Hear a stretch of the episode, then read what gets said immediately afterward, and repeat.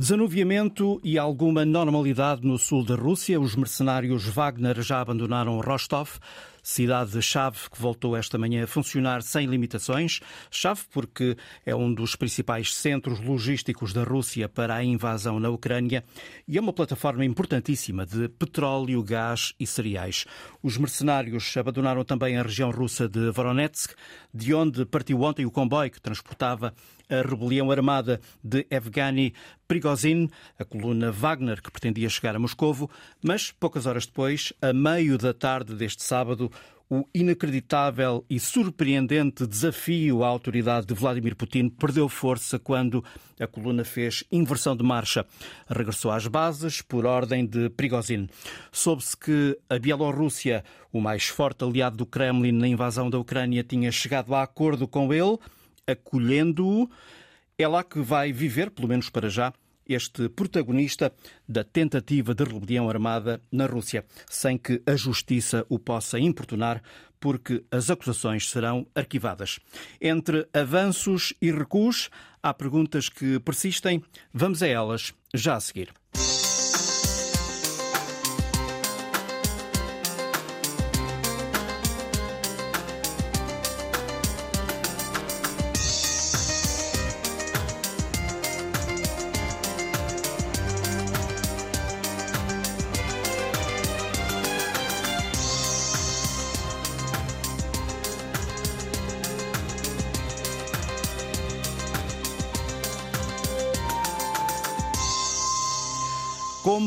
Será o futuro de Evgeny Prigozhin?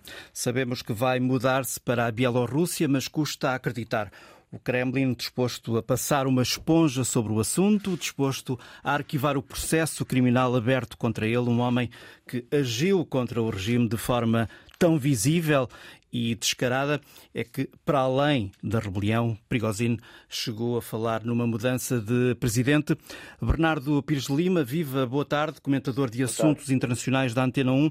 Bernardo, eh, isto eh, não é ultrapassar todas as linhas vermelhas? Como é que eh, Vladimir Putin tolera isto tudo? Há um dado completamente novo nestes 20 anos de consulado do presidente Putin, porque, no fundo, isto é a expressão da disputa uh, da sua autoridade política indiretamente afetada pela disputa da, em relação à cadeia de comando. Uh, não é propriamente o presidente Putin que é o alvo uh, do Prigozhin, nem das críticas que ele faz ao longo de muitos meses e que redundaram nesta uh, ação eh, muitíssimo, talvez, voluntarista.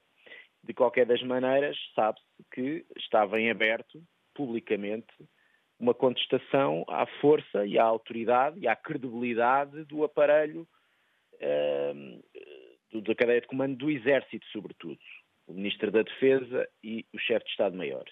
Eram essas as duas figuras que estavam sempre sob alvo das críticas de Prigozhin, quer em termos de apoios à linha da frente do grupo Wagner na Ucrânia, que, segundo ele, não chegavam, eh, quer em termos de eh, credibilidade e sucesso da própria operação militar eh, russa. E, portanto, ele considerou sempre que a operação tinha muitas falhas, tinha, do ponto de vista da sua estratégia, muitas debilidades e que havia dois responsáveis. O que ele faz aqui é tentar forçar a substituição desses dois responsáveis a seu favor.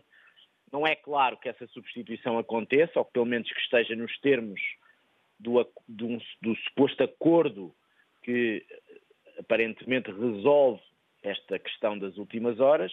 Também não é claro qual é o papel do Prigozhin no futuro, digamos, do comando operacional da frente ucraniana. O que para mim é mais importante aqui uh, não é tanto a frente ucraniana nesta fase, porque nós também sabíamos que uh, o grosso do grupo Wagner estava uh, em, para ser substituído agora em julho na frente de batalha ucraniana.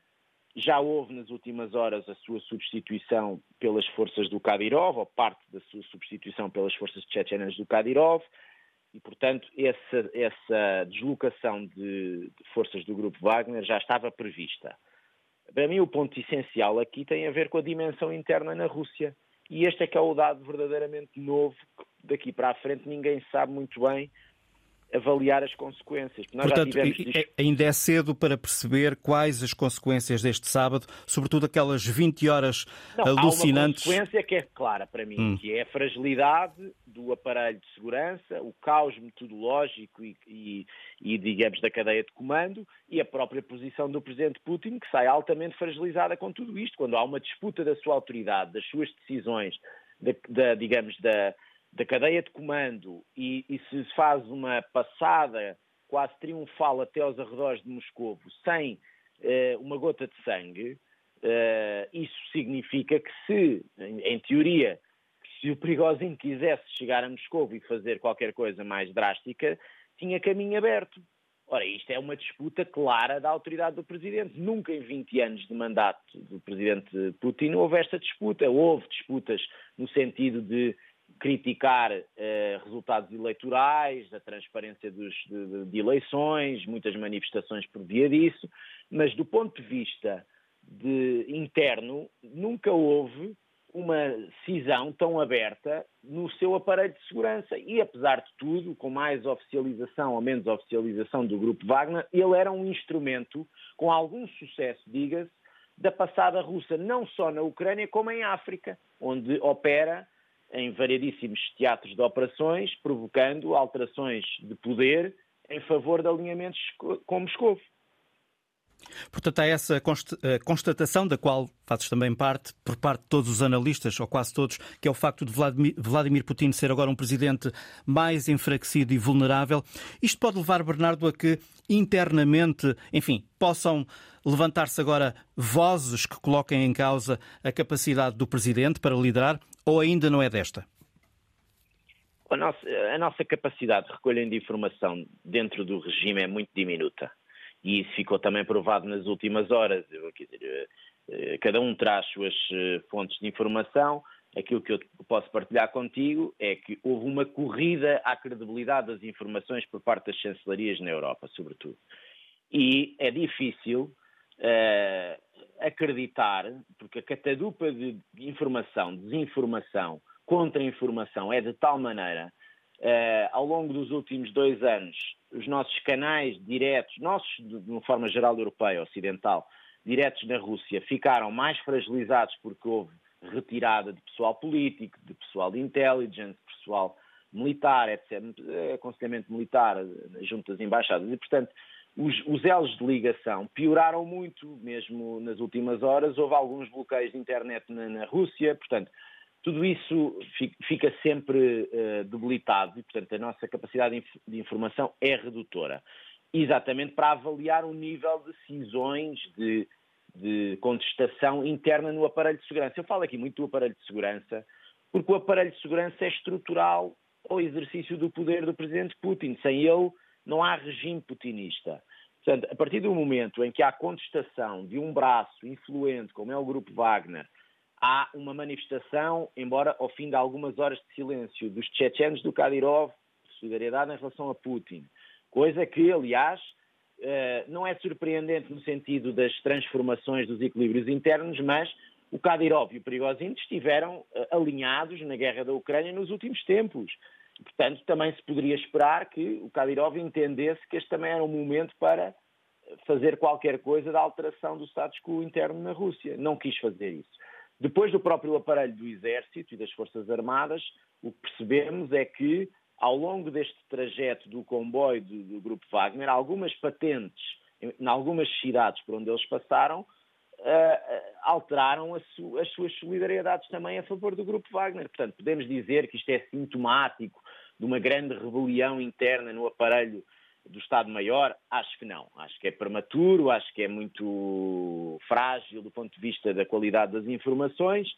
De qualquer das maneiras, é um dado novo que o aparelho de segurança, com os seus vários braços, esteja numa competição tão aberta, tão pública, para enfraquecer o, a cabeça política do regime. E esta cabeça política do regime, que tentou através da Procuradoria-Geral da República Russa, emitir um mandato de captura ao Prigozhin, que aparentemente também, pelo processo negocial das últimas horas, caiu. Depois, uma escapatória para uma espécie de exílio na Bielorrússia, que também mostra a fragilidade do Sr. Putin, porque precisou de um aliado fragilizado, uma, uma espécie de muleta regional fantoche do regime do Kremlin, o Lukashenko, para eh, ser ele o, o, uma espécie de mediador da, da circunstância. E, portanto, isto eh, depois vai tentar colher expressões de grande solidariedade internacional, nomeadamente ali na Ásia Central, e o, o, a resposta do Cazaquistão, talvez ali o, o, país mais importante, é isso é um assunto interno da Rússia, nós não nos metemos nisso. E, portanto, este quadro não é um quadro de fortalecimento da posição do Sr. Putin. Isto é verdadeiramente novo nos 20 anos da sua presidência e é um ano das presidenciais russas. Nós não vamos ter só eleições para o Parlamento Europeu para o ano, nem eleições nos Estados Unidos. Vamos também ter eleições na presidência. Se este contexto exacerba internamente outro tipo de movimentações que tenha os serviços de informação mais uh, fragmentados, o aparelho de, das Forças Armadas também, e haja condições políticas para alguma movimentação como alternativa ao núcleo duro do presidente Putin, acho que é de acompanhar com as informações frágeis que temos, mas é um cenário entre outros. E o que é que a Ucrânia ganhou com isto? Se é que ganhou alguma coisa? eu acho que foi o grande beneficiário disto, porque no sentido em que se fragiliza, se expõe abertamente ao mundo que há uma disputa e uma grande competição interna que já se sabia que existia há muitos meses no aparelho de segurança russo, com repercussões políticas no espaço de manobra do presidente Putin, é evidente que a frente ucraniana uh, colhe dividendos dessa, destas divisões. Eh, como é que eh, aproveita essa janela de oportunidade? É com umas, uns dias, umas horas de intensificação da sua contraofensiva para aproveitar estas deslocações de, tropas e de mercenários a seu favor, acho que é de acompanhar.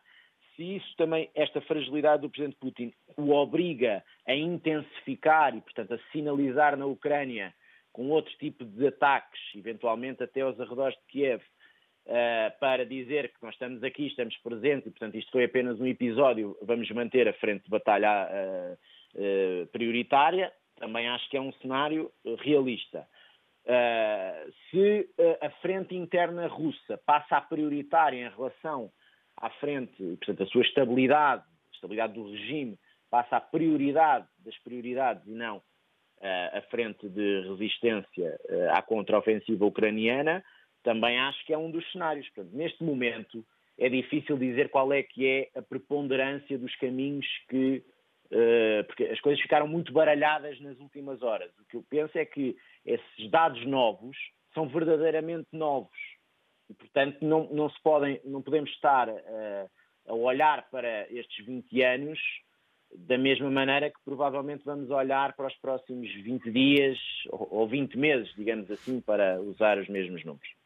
Obrigado, eh, Bernardo Pires de Lima, comentador de assuntos internacionais da eh, Antena 1. Eh, vamos ao encontro do Major-General Agostinho Costa, que nos acompanha aqui nos estúdios da hum, Antena 1. Sr. General, obrigado por estar connosco. Como é que será o futuro de Yevgeny Prigozhin? Boa tarde, antes de mais. Muito obrigado pelo convite e, e muito obrigado pela questão. Eh, estamos num contexto um pouco confuso. Aliás, isto, estamos num, num tempo atual, vivemos uma realidade complexa e temos que perceber que para compreender este fenómeno, temos, acima de tudo, que recorrer à teoria dos sistemas e não à, à, à teoria que estamos habituados de causa e efeito, newtoniana. Isso leva-nos a, a, análises delirantes, não é? E, e, muito mais quando fulanizamos as coisas. Quando achamos que isto é entre o Putin e o não sei quê e mais o perigosinho. Não é. Não é. Isto é um contexto muito mais complexo, porque quem vê isto como uma disputa entre duas pessoas vê mal. Nada disto é preto Nada disto é o que aparenta. Quer dizer, é, é, é... e depois é preciso retirar as fobias do processo. A russofobia, a ucraniofobia. É, portanto, temos que ver as coisas, é, os fenómenos com distanciamento, sem emoção e com razão. Ora, o senhor Prigozhin o que é? O senhor Prigozhin é um produto da máquina do Kremlin. O senhor Prigozhin herdou o Wagner, que foi criado pelo Kremlin. E, tal e qual como do outro lado, no lado da Ucrânia, estes grupos armados, estes inicialmente eram bandos armados, eh, eh, foram criados fundamentalmente por eh, por instituições até privadas. No caso do Wagner, não foi bem assim. O criador do Wagner, ao contrário do que temos ouvido em, em, em, na blogosfera em particular, não, não foi Prigozhin. Aliás, o criador chama-se Dmitry Utkin, que é um neonazi um homem do FSB, das operações especiais, eh, pertencia às operações especiais russas, Basta olhar para a fotografia dele está na internet com o SS tatuado e a, e a águia nazi tatuada no peito. Era um neonazi. Portanto, ele é o outro lado da mão, porque do lado ucraniano temos o Wagner, que são outros neonazis. Perdão, temos o, o Azov, que são outros neonazis. O que é que a Ucrânia fez? integrou o Azov, resolveu o problema do Azov, integrou-o nas Forças Armadas Ucranianas e hoje já ninguém mais fala no Azov. O que é que o exército russo quer fazer? Quis fazer ou está a fazer, integrar o Wagner dentro da estrutura. Porque o, foi, e foi isso que levou Prigozhin à rebelião. Esse é um dos pontos. Uhum. Esse é precisamente um dos pontos. É o facto de o Estado-Maior estar a diligenciar no Shoigu, daí o ódio dire, direcionado para Shoigu. Ministro da Defesa. Para o Ministro da Defesa, muito obrigado, muito obrigado, porque é importante que, que, que quem, nos está a ouvir. E Gerasimov, que é o Senfa, o comandante-geral. Agora, depois temos que perceber que Prigozhin não é um chefe militar. Prigozhin é fundamentalmente um, um, um coacher da, da, da, do Wagner. É o, o homem do discurso motivacional. E depois tem que se perceber que o discurso dele é um discurso dirigido para a tropa. E temos que perceber que o Wagner é tropa de assalto. Portanto, é, é carne de pacanhão. Esta é a realidade. Agora, há aqui três cenários prováveis. Um é precisamente Uh, o, esta questão do, do, do Prigozhin perceber que vai ser afastado e como vai ser afastado e o Wagner vai mudar de estatuto e vai ser integrado nas Forças Armadas e tem esta, esta ação individual. Mas vai ser mesmo? Estão sabendo? Vai, vai, vai. vai. vai? Está, está, uhum. está, decidido. está decidido. Aliás, o, o, resultado deste incidente é um incidente grave, naturalmente, na perspectiva de porque é um, um perspectiva, digamos, eh, porque temos que dar alguma margem mesmo de manobra para vários cenários. Mas este, esta intentona, portanto, este pronunciamento militar, pode ter um, um, um digamos, uma origem, que é, é uma, uma, questão individual de, de. Essa é uma possibilidade.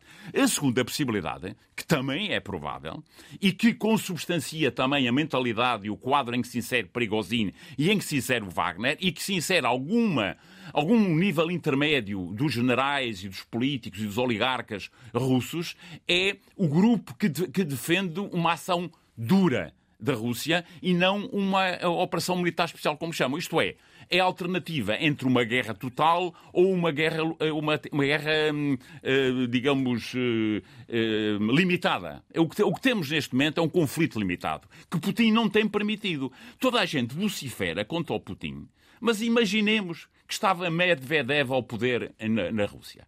Ou imaginemos que estava uma pessoa do calibre deste cidadão. Não tem dúvidas que a escalada seria Não tem maior. dúvidas. Aliás, o seu Putin eh, já lhe bombardearam o Kremlin, tentaram bombardear o Kremlin. Já, digamos, já lhe disseram que lhe mentiram em Minsk. Muito, muito contido é este cavalheiro. Ainda bem para nós, diga-se de passagem, porque eles até é, é só a maior potência nuclear do mundo, não é? Portanto, há uma linha dura na Rússia, uma linha de falcões, como há nos Estados Unidos, Lindsey Graham, aquele, aquela luminária do, do general Petreus, do, eh, eh, do general Ben Hodge, não é? Que, que depois vamos ver o, o, passado destes senhores, e, e aliás, há, há, americanos que dizem perdemos a guerra do Iraque, perdemos a guerra do Afeganistão, já percebemos porquê. Teve lá Petreus, não é? Mas pronto, estamos a divagar. Uh, o, o, em boa verdade, há uma linha dura na Rússia que defende que o assunto pode ser resolvido, pode ser resolvido na Ucrânia rapidamente se passarem uma guerra total. É, há outra linha, que é a linha de Putin, que é uma. Que é uma não, não temos tempo, certamente, para analisar, mas outra, noutra ocasião poderemos fazê-lo. E depois há uma terceira possibilidade, há uma terceira possibilidade, que não podemos descartar, não obstante os indicadores não, não, não, não, não, não, não apontem tanto para ela, é, é disto ter sido eh, uma enorme eh, masquerovka, como dizem os russos, não é? Uma enorme manobra de seção em que, em boa verdade, eh, hoje já temos um, um, um general britânico que foi antigo chefe de Estado-Maior, a dizer atenção que Prigozhin vai estar ali às portas de Kiev. E, é, e há o risco, porque uh, o, o Putin o que faz com esta, esta manobra é que uh, o, o, a coluna do Wagner é, é que toda, toda a gente se preocupa com a coluna de Wagner, mas ninguém questiona como é que se envia uma coluna militar numa autoestrada. Tenho repetido. Quer dizer, já todos tivemos, e quem nos está a ouvir, eh, as senhoras e os seus ouvintes que nos estão a ouvir, já tiveram certamente em, em, eh, em, em engarrafamentos na autoestrada. Na autoestrada tivemos um engarrafamento, não podemos andar para a frente, nem para trás, nem para o lado. Portanto, como é que uma coluna militar, que pode ser atacada pela Força Aérea, vai por uma autoestrada? É, é, é, quer dizer, é um planeador incompetente ou inconsciente, ou então tudo isto não passa, digamos, de um circo, não é? Portanto, essa é uma possibilidade. Neste momento, a coluna estava a 200 km de, de, de, de Moscovo, está a 100 de Kiev. E, e, portanto, o, o, o, e o posicionamento destas forças, os chechenos estão em Rostov-on-Don, estão, estão concentrados. Tudo isto pode consubstanciar o, o, o, digamos, a antecâmara do lançamento de uma ofensiva russa. Vamos ver. Vamos, vamos ver. ver. Uh, portanto, já falámos aqui sobre a ameaça do grupo Wagner, que pode, poderia ser absorvido pelo Ministério uh, da Defesa e, portanto, terá sido isso uma das razões que levou a Prigozhin a esta rebelião. Mas há muito uh, que ele estava, digamos, em guerra aberta com as altas fias militares russas por alegada falta de apoios. Há vídeos gravados nesse sentido. Ao mesmo tempo que denunciava, creio, erros uh, das tropas russas regulares. E, e às tantas há quem fale, não terá sido isto uma, uma jogada, ou, ou tudo isto é simplista demais, não sei, dir-me-á. Terá sido isto uma, uma jogada, uh, um aviso que foi um bocadinho longe demais. No fundo, uh, queria apenas conseguir os tais meios militares que há muito reclamava? Muito obrigado pela questão, porque isso é a grande dúvida que se nos coloca sempre, não é? Porque vemos Prigozhin, vimos é, é, com, com Wagner tomou Bakhmut. Esta é a realidade. E ouvíamos Prigozhin a falar, na, a falar para, para, as câmaras, dizendo não me dão munições, estão estes militares aqui todos Mas já há algum tempo, não é? Já, sim, sim, há algum tempo já. Isto, isto e, vem e desde... Tom, e num tom crescente. Num tom crescente. Hum. Num tom crescente. Isto tem... Desafio. É, é, hum. é, é Portanto... Tem... Em que é que ficamos? Não é? Em que é que ficamos? O Wagner tomou Bakhmut o Wagner, ele, ele, falava em munições e víamos durante a noite chuvas de bombas de fósforo e víamos, eh, digamos, o, qual, é, qual é a interpretação, qual é a análise? Isto é fundamental. Tem duas, tem duas e já o, tinha, já o temos referido, tem dois objetivos. Um é o, obje, é o discurso motivacional para, para a tropa, dizer eu estou convosco, não nos, dão, não nos dão os meios suficientes, mas eu estou aqui a. E, naturalmente, há sempre uma tendência para colocar o ONU nas fias. A outra era precisamente um, um discurso de engodo que funcionou bem para a Ucrânia. Porque o comandante ucraniano, o general Zaluzny, foi sempre contra a operação em Bakhmut. A, a, a própria Assúria americana, o general Mark Milley, que é o Senkva, correspondente ao Senkva norte-americano, desaconselhou a operação. As FIAs eh, ucranianas, políticas, diga-se de passagem, insistiram na operação em Bakhmut. E o que é uma verdade é que os registros apontam que terão morrido entre 50, o Wagner destruiu entre 50 mil a 60 mil combatentes ucranianos nesta, nesta operação. E, naturalmente, pagou a fatura com um grande volume de, baixas na, na, ordem das dezenas de milhares também. Portanto, o discurso que Prigozhin fez é fundamentalmente aquilo que temos vindo a dizer, um discurso de operações psicológicas. Um discurso direcionado para, para uh, uh, o, o, adversário e que surtiu efeito. Uma, de, um, uma, se me permite apenas para uhum. concluir também, este incidente ontem pode ter também outro, outro objetivo. Porque temos que perceber que o objetivo político, ou político-militar, ou político-estratégico russo, é que os ucranianos não parem a ofensiva. os russos não querem que os ucranianos parem a ofensiva. Porque os russos têm como objetivo destruir o exército ucraniano. Se os ucranianos pararem agora a ofensiva, os russos precisam de muito mais forças. E isso obriga Putin a fazer uma mobilização de mais um milhão de, um milhão de, de, de cidadãos. E ele não quer. Portanto, há aqui um objetivo político. E o que vimos é que aí está a Ucrânia, hoje durante a noite, lançou, reiterou a sua contraofensiva. E há uns dias, todos nos recordamos, que até os canais, a, a, a, os analistas internacionais, a comunicação social nacional e internacional dizia estamos há 22 dias em, numa contraofensiva, isto não, não está a correr bem, os ucranianos nem chegam à, primeira linha de defesa, estão ainda na zona de segurança, portanto, isto vai parar. Portanto, um dos objetivos, no nosso entendimento, ou pelo menos há um efeito emergente desta crise, é que os ucranianos vão continuar a derreter o seu exército contra o forte do inimigo, que é aquelas, aquelas posições avançadas, e o objetivo russo é destruir as forças inimigas no sentido de lançar uma ofensiva. Já vou querer ouvi-lo um bocadinho mais sobre isso, eh, mas queria saber a sua opinião. O que fará Vladimir Putin às altas esfias uh, do Exército, nomeadamente. Uh, talvez o chefe de Estado-Maior, não sei, mas seguramente o Ministro da Defesa acha que ele, acha que ele vai tomar algum tipo de iniciativa? Demiti-lo? Não sei. Tudo aponta que sim. Tudo aponta que sim. Aliás, este, esta crise vai ter consequências, naturalmente. O Putin arruma a casa. Putin arruma a casa. É que, de algum modo, os próprios russos, se calhar, começam também a perguntar-se, depois deste, deste incidente grave, como disse, uh, sobre a forma como a guerra está a ser conduzida, ou até mesmo porque é que ela começou, não é? é, é porque ela começou, é claro. É claro. Mas digo eu, os russos os talvez russos, comecem é, a querer saber mais sobre isto, isto. Sem dúvida. Mas isto está a correr bem aos russos. Esta guerra está-lhes a correr bem. Porque é, é só comparar o, o, número dos mortos. Não, não obstante os números sejam diversificados, etc. E o que é uma verdade, não obstante no Ocidente temos alguma tendência para ser alguma, alguma visão, eh, digamos, cor-de-rosa do processo, o exército ucraniano, se perder esta ofensiva, colapsa. Esse é o objetivo russo. Se o, estamos a perceber que este é o terceiro exército que o Ocidente treina, prepara a equipa para a Ucrânia. E é o último, muito provavelmente. Mas eh, eh, eh, depois posso explicar porquê.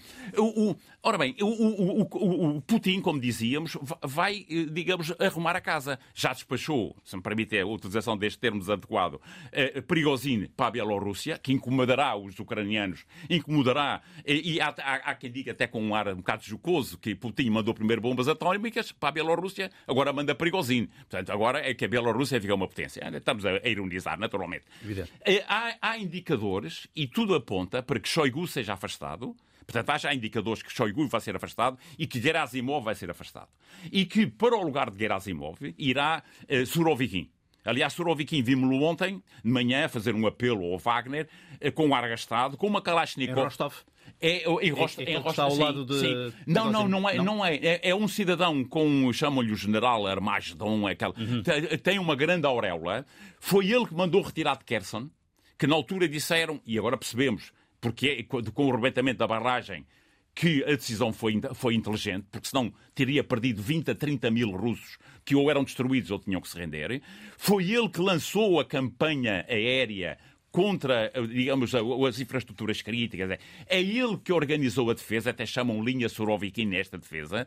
É ele que efetivamente comanda a operação. E ouvimos Putin a semana passada a falar aos, aos jornalistas, aos bloggers, aos influencers, que eh, há muitos generais, permita-me este termo, pacotilha, muitos generais de sofá, nas Forças Armadas. E esses têm que ser afastados. Ele disse-o. Disse-o aos jornalistas. Uhum. E temos que fazer ascender rapidamente quem efetivamente está a apresentar, a apresentar resultados. Surovikin está a apresentar resultados. Vimos-lo ontem a falar, a apelar ao Wagner, etc. Pode ter sido encenado, certamente, mas vimos-lo, o geral de quatro estrelas, uma Kalashnikov em cima do joelho, a falar, vim agora da linha da frente. Portanto, um discurso assertivo para a tropa. Eh, este cidadão, muito provavelmente, que é ele que comanda a operação, vai ascender a Senkfa muito provavelmente há um nome que é Alexei Dyumin, que é um, civil, naturalmente, mas Shoigu também não é militar.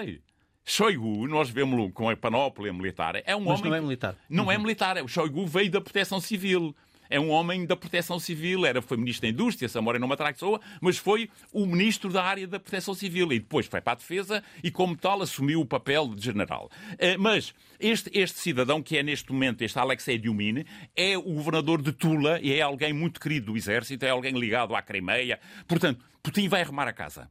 Eu também, permita-me apenas para concluir, eu não creio, muito sinceramente, permita-me falar também da primeira pessoa do, do, do, singular, porque isto é uma questão de análise, cada respeito às, às análises claro. na perspectiva da democracia Diga. e da liberdade de consciência. Vamos ver, ontem houve esta, este, este levantamento uh, militar, esta, esta, este pronunciamento, ou este, ou este motim uh, do Wagner. Não vimos a população na rua a apoiar o Wagner. Não vimos. Nem em Moscovo, nem só. Víamos pessoas a querer bater nos, nos sujeitos do Wagner. Víamos alguns a distribuir água e outros a querer. Em, em Rostov, víamos a população a apoiar o Wagner quando ele saiu embora. Não vimos, eu, eu não, não vi nenhum chefe militar a apoiar o Wagner. Não vi nenhum chefe militar. Não, a, a, coluna do Wagner teve que fazer um, um desvio num, num, numa daquelas cidades a, a, caminho, porque nenhum chefe militar apoiou uh, Prigozhin. Portanto, se Putin ficou fragilizado, ficou à vista dos analistas ocidentais, em particular daqueles que têm uma, uma, uma, uma visão russófona do processo. Ao nível interno, não creio. Ao nível externo, é para o lado que ele, que ele, que ele vive melhor. Não? Para terminarmos, e em três, pedia-lhe três minutos, eh, para falarmos um bocadinho então sobre as forças ucranianas que é que podem aproveitar desta transição, chamamos-lhe assim, desta incerteza do que está a acontecer? Podem aproveitar, ou, ou já aproveitaram, para explorar as fraquezas do, do exército russo que decorrem, enfim, destes acontecimentos e avançar no terreno?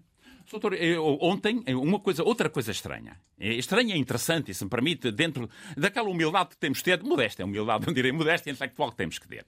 Perigosino estava no comando em Rostov-on-Don, que é o comando operacional. É o comando que dirige esta operação. É a partir dali. E a operação não parou. É estranho, não é?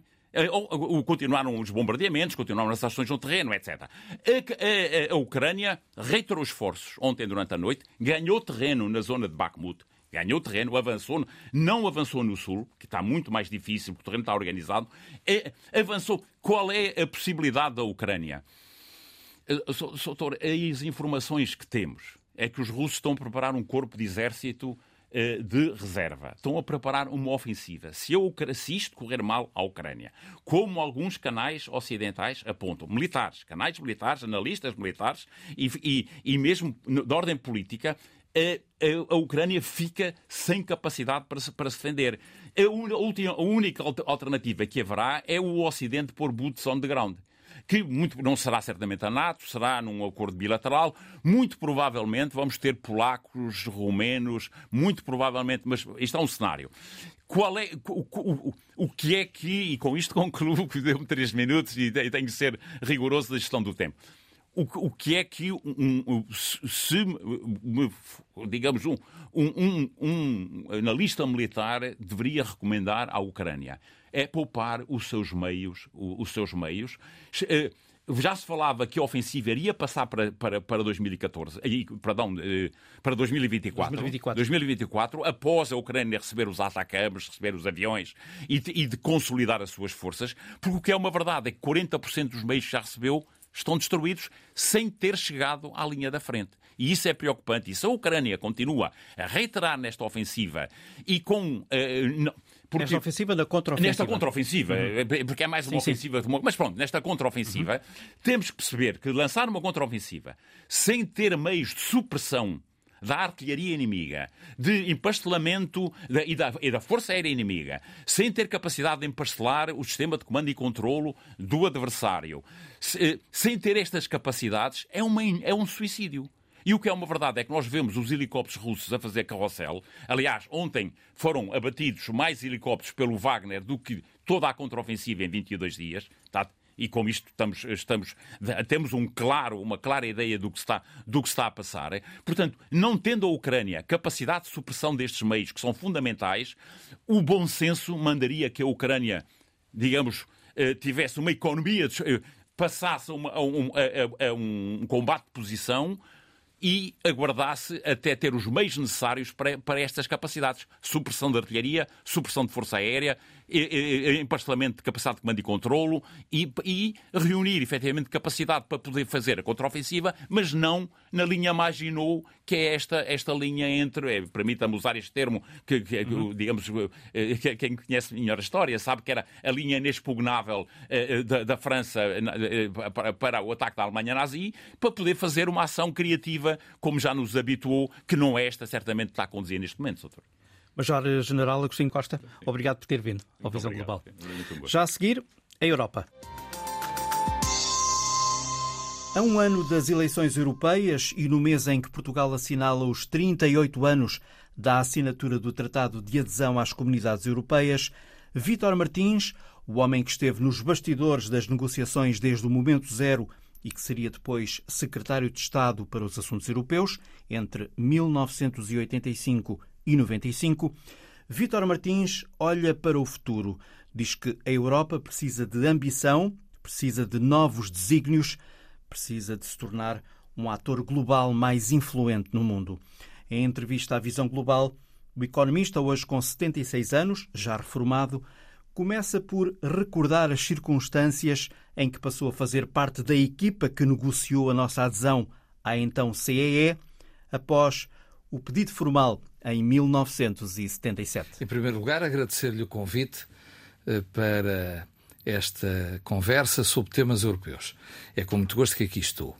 Eh, na realidade, eu comecei a acompanhar as negociações eh, de adesão praticamente desde o início.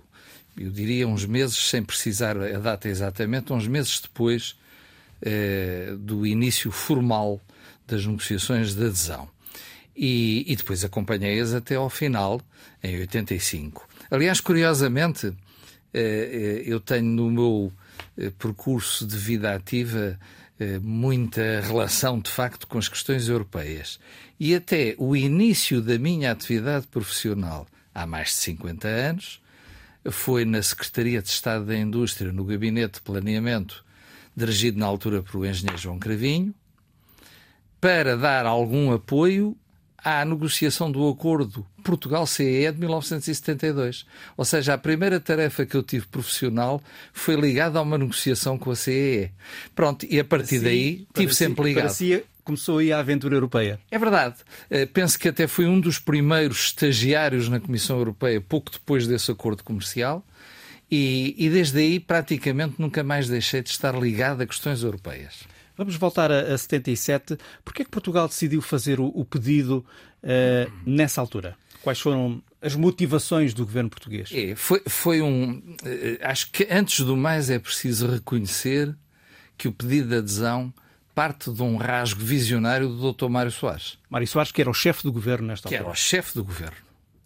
E devo dizer-lhe, eh, o próprio Dr. Mário Soares várias vezes comentou isso comigo, que quando ele decidiu no governo que ele dirigia pedir a adesão, havia muitos economistas, a elite dos economistas, ou uma grande parte da elite dos economistas, eh, não estava de acordo porque achava que o pedido era prematuro e que o país não estava preparado sequer para encarar a adesão.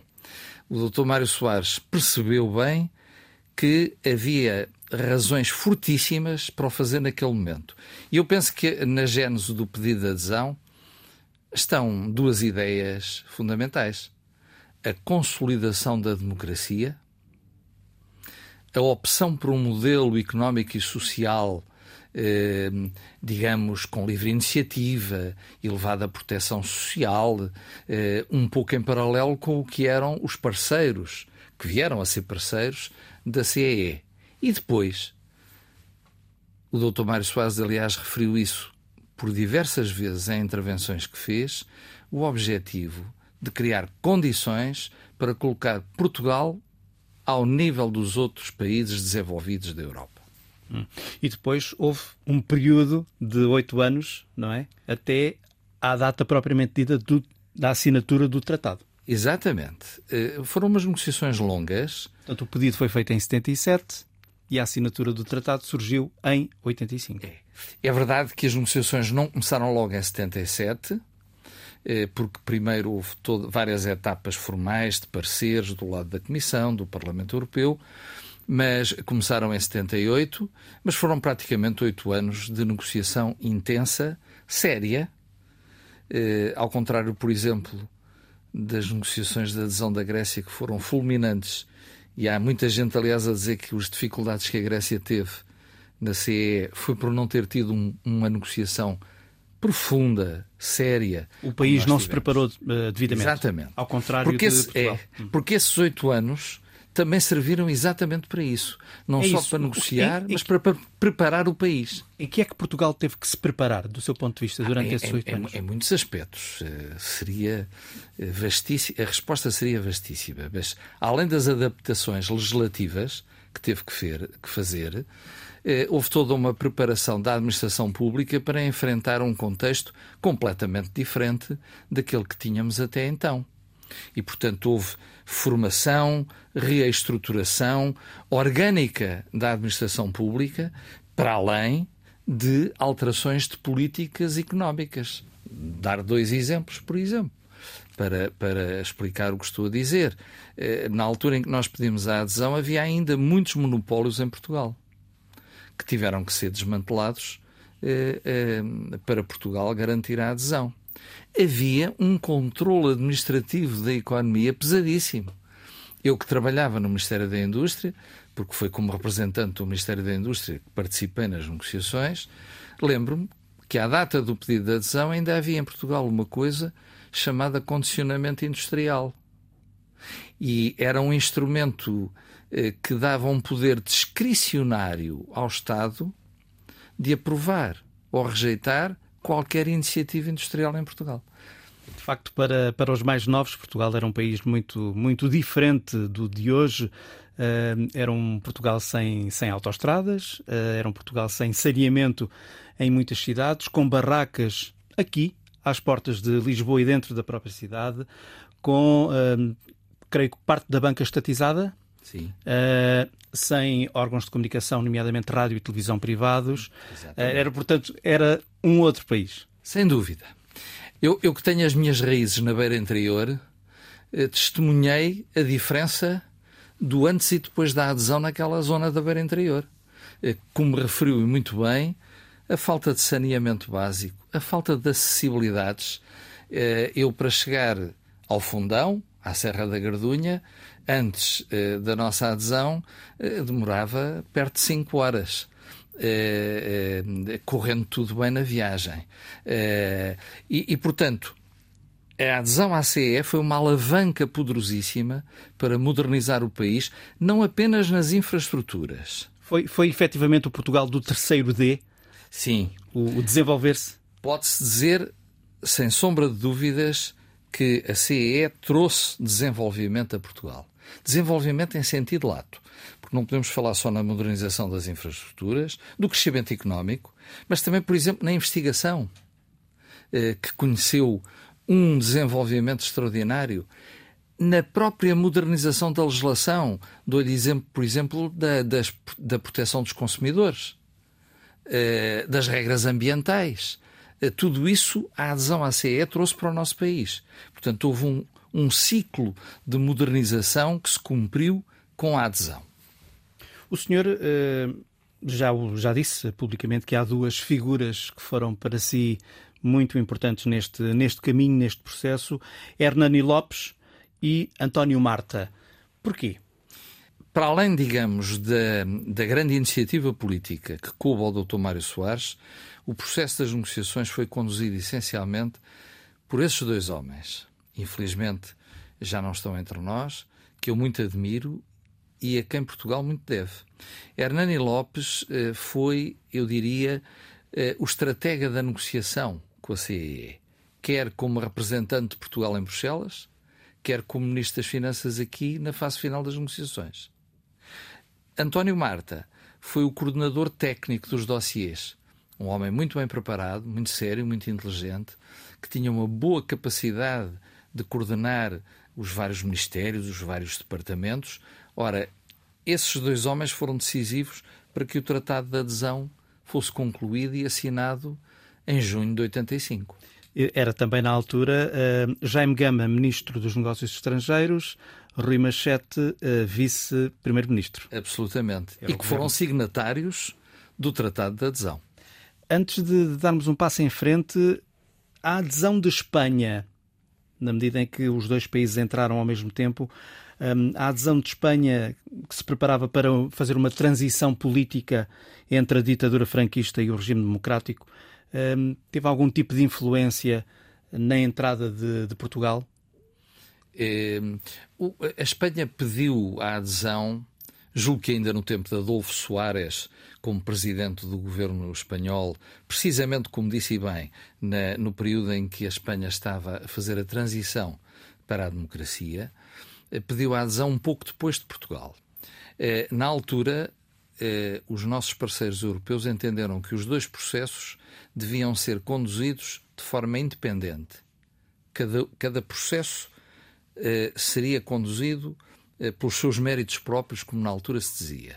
Mas em paralelo, eh, as negociações correram de facto em paralelo, mas sem qualquer interação. Aconteceu até, curiosamente, que talvez em um ano antes da assinatura do Tratado de Adesão, se ter posto a hipótese de Portugal entrar, concluir a negociação. Primeiro? Primeiro hum. e entrar primeiro, bastante antes da Espanha. Isso esteve sobre a mesa e eh, não aconteceu porque alguns países da CEE, nomeadamente a Alemanha, se opuseram. Entendiam que a adesão devia ser conjunta. E, e devo dizer. O facto de serem dois países ibéricos eh, sim, terá tido algum tipo de, de sim, peso. Sim, julgo que. E no, fundo, e no fundo, dois países que estavam também a dar os primeiros passos na democracia. É? Exatamente. Havia um paralelismo entre Portugal e Espanha, que se compreende, e por outro lado, a adesão de Portugal eh, antes da Espanha criaria como que uma ilha entre Portugal e o resto da Europa, que seria a Espanha, um território que não faria parte, eh, digamos, da CS se nós entrássemos primeiro. Eu devo dizer que à distância, quando olho para trás e penso nisso, acho que mesmo para Portugal foi benéfico que a adesão tivesse sido simultânea. A nossa, foi, a nossa adesão foi assinada em Lisboa na manhã do dia 12 de junho de 1985. A de Espanha eh, foi assinar, o assinado do tratado à tarde desse mesmo dia.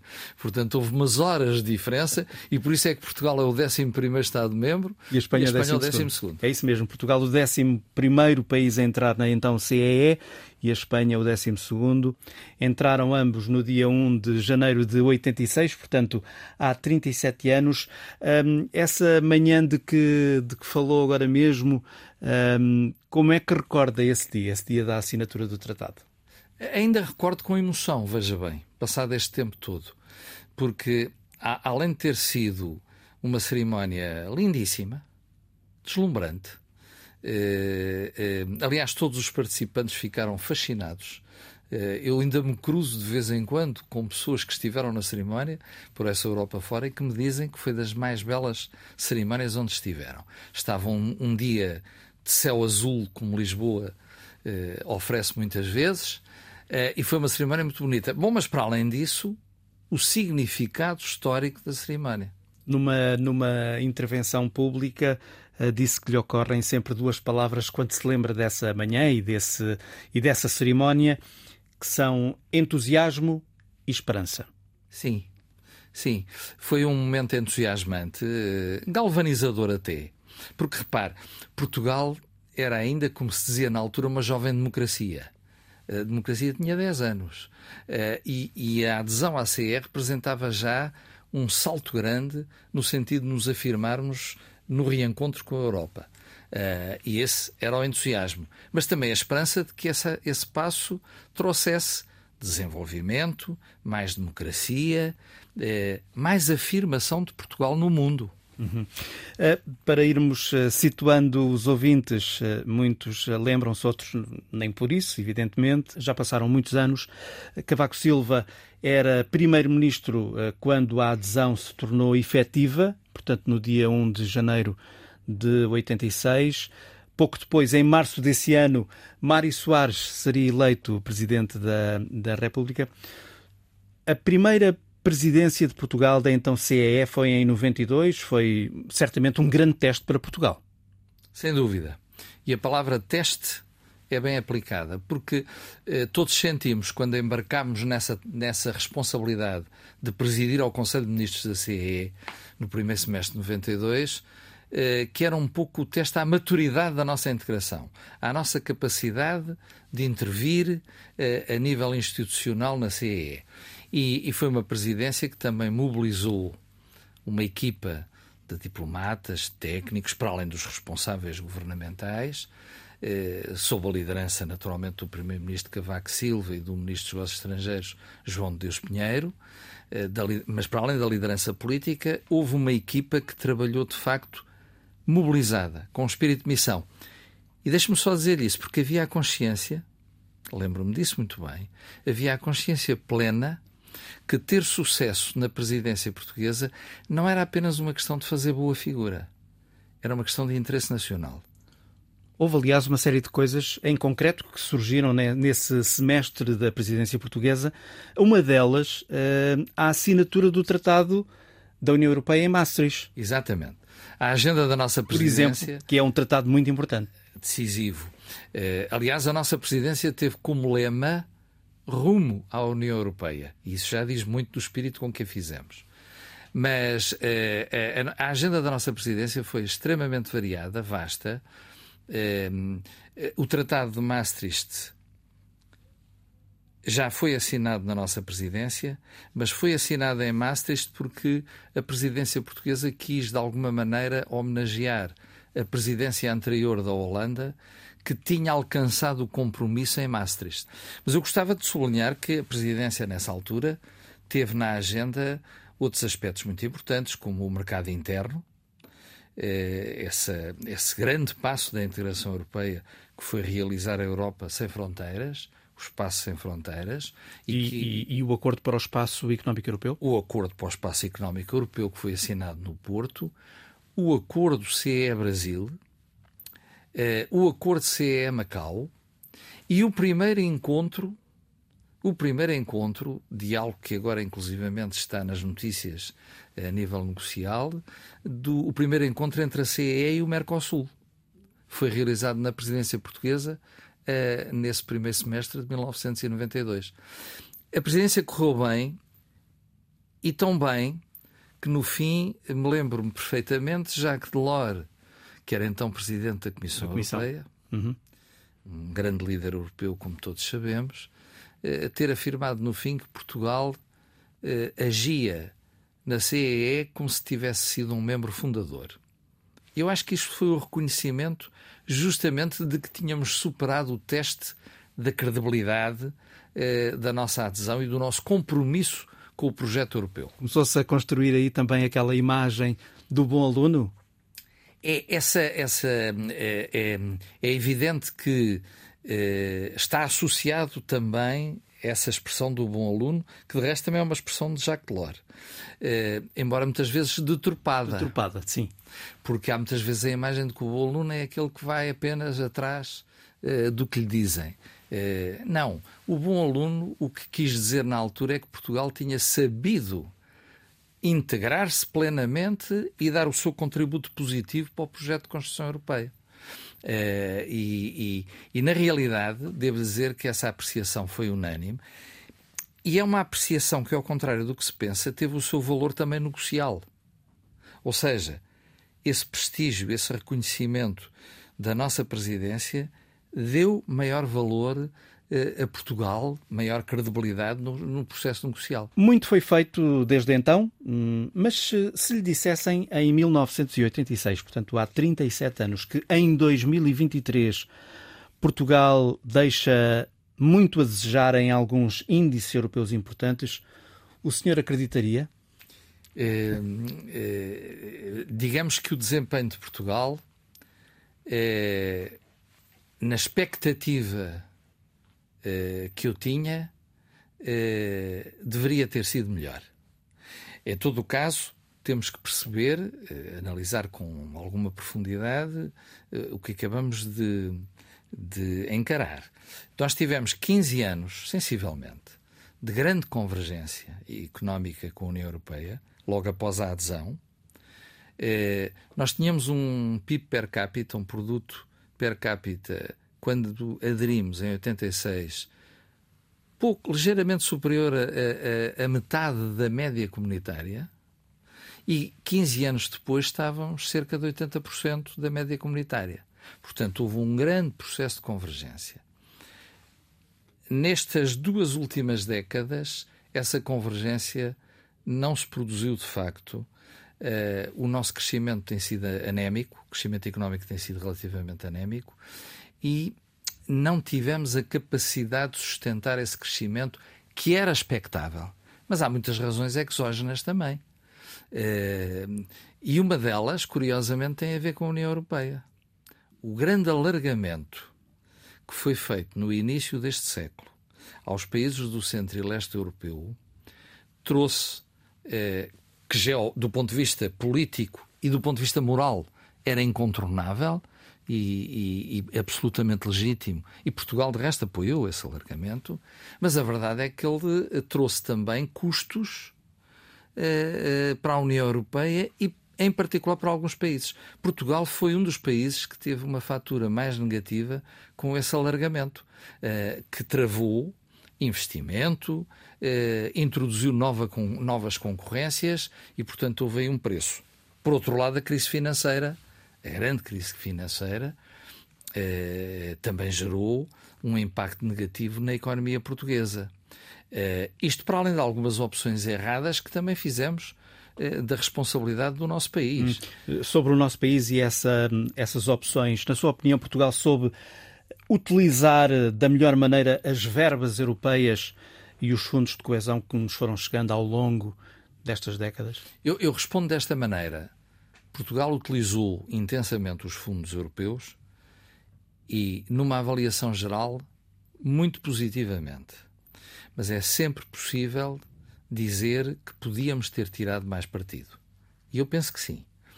Eh, penso que eh, podíamos ter tirado mais partido, sobretudo na parte eh, que eu entendo que podia ter feito a diferença, no reforço da competitividade das empresas portuguesas. Eh, penso que nós investimos muito e bem com os apoios comunitários nas infraestruturas, por vezes até em excesso, aqui e além, houve infraestruturas que talvez não devessem ter sido apoiadas, mas a verdade é que faltou talvez o fortalecimento da economia portuguesa das empresas portuguesas para reforçar a competitividade no confronto uh, global.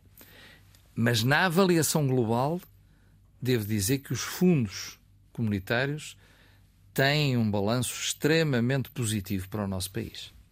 Como é que hum, olha para a União Europeia? Agora já estamos na União Europeia. Para a União Europeia hoje?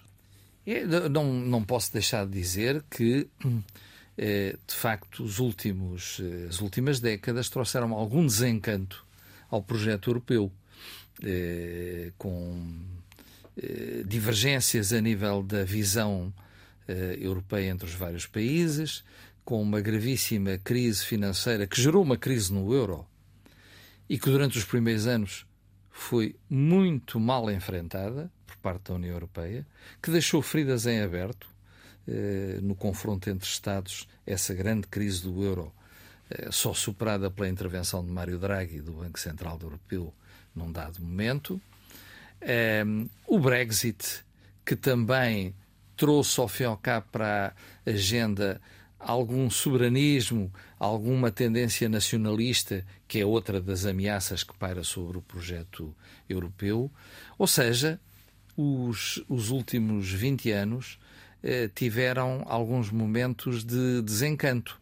Em todo o caso, penso que a parte eh, positiva é que, eh, bem, eu não referi, mas atualmente a guerra na Ucrânia, que é de facto uma ameaça à segurança até global, mas em particular europeia. E, portanto, tudo isso criou aqui algum receio, algum temor sobre o próprio projeto europeu. Em todo o caso, eu diria que estes eventos negativos, estes desafios, a crise financeira, a própria pandemia do Covid, a guerra na Ucrânia, o Brexit, acabaram por trazer ao de cima o valor que representa a integração europeia. Há uma declaração sua na pesquisa que fiz para preparar esta entrevista em que o senhor atribui a Jacques Delors um, uma frase que é mais ou menos esta: é preciso um suplemento de Europa. ao dizer um suplemento da Europa, o que se quer dizer é que precisamos de introduzir no projeto europeu mais ambição. É, estabelecer desígnios que sejam mobilizadores. Perante um mundo em profunda mutação, a Europa, do seu ponto de vista, é o ator global e influente que deveria ser ou ainda não chegou lá? É, ainda não chegou lá. A Europa está em déficit ainda de afirmação como ator global. Ainda recentemente, muito recentemente, eh, o presidente Macron eh, disse numa entrevista que há uma escolha fundamental que a Europa tem de fazer. Ou quer ser um ator global influente e tem de se dotar das condições e dos meios para o ser, ou resignar-se a ser apenas um aliado na retaguarda dos Estados Unidos. Ele não disse por estas palavras, mas era o que ele quis dizer. Ora bem, eu penso que a Europa não é o ator global influente que podia e devia ser. Porque eh, devia criar as condições para se afirmar, até porque a, a Europa é o maior bloco económico do mundo ainda, creio. Tem um, uma liderança uh, a nível do conhecimento, da investigação, tem uma história, tem uma cultura, tem valores civilizacionais que são referência ainda no mundo de hoje e, portanto, deveria ser um ator influente a nível internacional. Mas para isso precisava de várias coisas. Eh, para já, não pode abdicar dos seus valores fundacionais os valores democráticos, a solidariedade, o respeito pela dignidade humana. Esses valores fundacionais são inegociáveis e a Europa tem de os afirmar e de os defender. Mas depois, para além disso, precisa de aprofundar áreas onde claramente é um ator secundário. A defesa, por exemplo. Onde, no fundo, a Europa tem repousado estas décadas todas eh, à sombra do poder militar norte-americano. A Europa tem de usar a defesa como um, um motor também de afirmação como grande ator que quer ser a nível mundial. O projeto europeu é um projeto de paz. Ele nasce depois de uma grande guerra e tem, digamos, a paz como motivação. Eu diria, tendencialmente, usando a expressão do Kant, a paz perpétua. Mas nós sabemos que para garantir a paz é preciso ter capacidade de defesa. Outra, outro aspecto onde a Europa, em meu entender, tem de eh, saber aprofundar-se, evoluir, é no seu sistema institucional, é onde falta clareza, transparência e, acima de tudo, falta eficácia no processo de decisão e no sistema institucional europeu. Faltam e faltam líderes também, eh, ou seja, na qualidade de secretário de Estado para os Assuntos Europeus, o senhor conviveu uh, intimamente, digamos assim, com uma Europa de grandes figuras, não é? Jacques Delors, Jacques Santer, Mitterrand, uh, Helmut Kohl, etc. E hoje, para si, qual é a figura de referência na Europa? É uma questão muito interessante. É, para já dizer-lhe que, de facto, eu tive a felicidade de viver os assuntos europeus no governo português numa década de lideranças carismáticas na Europa fortíssimas. E referiu algumas delas. Eh, sublinhando eu Jacques Delors como grande referência, porque foi de facto aquilo que eu chamaria um visionário pragmático. Tinha a visão, mas tinha o sentido pragmático para levar a visão até ao fim. Arregaçou as mangas e vamos embora. Absolutamente. E não, e não teve medo de afrontar os Estados com as opções que tinham que assumir. E foi assim que ele conseguiu a aceleração do projeto europeu. Hoje, eu creio que de facto não temos umas lideranças que proporcionem esse rasgo eh, visionário, essa capacidade política de mobilizar os Estados e os cidadãos. Mas há, apesar de tudo, eh, nomes eh, que têm revelado uma dimensão europeia, porque é disso que estamos a falar, relevante. Desde logo a Ursula von der Leyen, que, na minha opinião, tem tido um desempenho eh, muito bom, muito positivo na liderança da Comissão Europeia, procurando levar a Comissão Europeia para o patamar onde deve estar, como grande ator no sistema institucional europeu, com um forte poder de iniciativa. Eu acho que Ursula von der Leyen tem sido eh, uma interveniente eh, na liderança da, da Comissão muito positiva. O presidente Emmanuel Macron tem tido um discurso europeísta, por vezes subestimado, por vezes ignorado até, mas me parece que tem procurado mobilizar a Europa para esse aprofundamento que é necessário. Dou-lhe dois exemplos de dois líderes atuais que me parece representarem também uma liderança capaz, com vontade política e com visão para o destino da União Europeia. Vítor Martins, 76 anos, antigo secretário de Estado para os Assuntos Europeus. Na Índia, pombos correios estão a receber treino para transportar mensagens caso as comunicações convencionais falhem num cenário eventual de desastre natural. É a história da semana de Alice Vilaça. E porque mais vale prevenir do que remediar.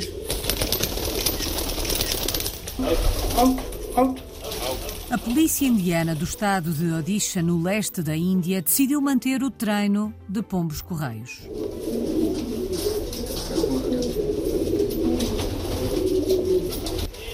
Pode até parecer estranho nos dias que correm, dominados por SMS, e-mails e videochamadas.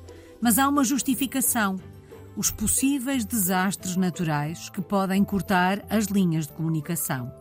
E, ao mesmo tempo, preservar um património do país. Quando a região estava debaixo das regras coloniais britânicas, os pombos correios levavam mensagens entre as esquadras da polícia. This is the pigeon carrier service. We have it since uh, 1946 and uh, this service was basically used for communicating from one station to another station. O inspetor-geral da Polícia do Distrito de Kotak disse também que as 100 aves de raça pombos belgas podem voar a uma velocidade de 55 km hora e distâncias até 800 km.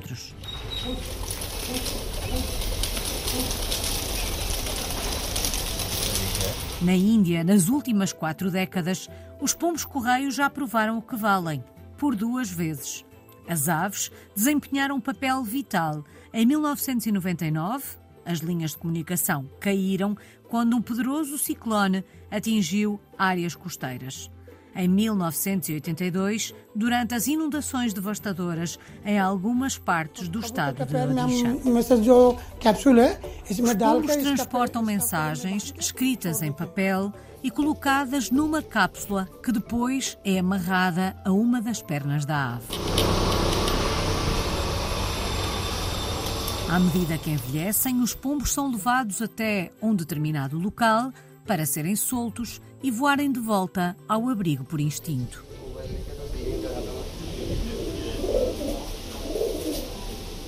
Alguns estudos mostram que os pombos podem detectar campos magnéticos e assim ampliar o destino a milhares de quilómetros de distância. O historiador Anil Dir, que trabalha com a polícia indiana, diz que, mesmo no caso improvável de todos os meios de comunicação falharem amanhã, os pombos nunca falharão. Tomorrow, say, you know, now the chances are very less, you know, if every communication breaks down, the pigeons will never fail. Nos dias que correm, estes pombos correios só fazem aparições públicas em eventos como o Dia da Independência da Índia. A história da semana de Alice Vilaça. Visão Global regressa no domingo. Boa tarde.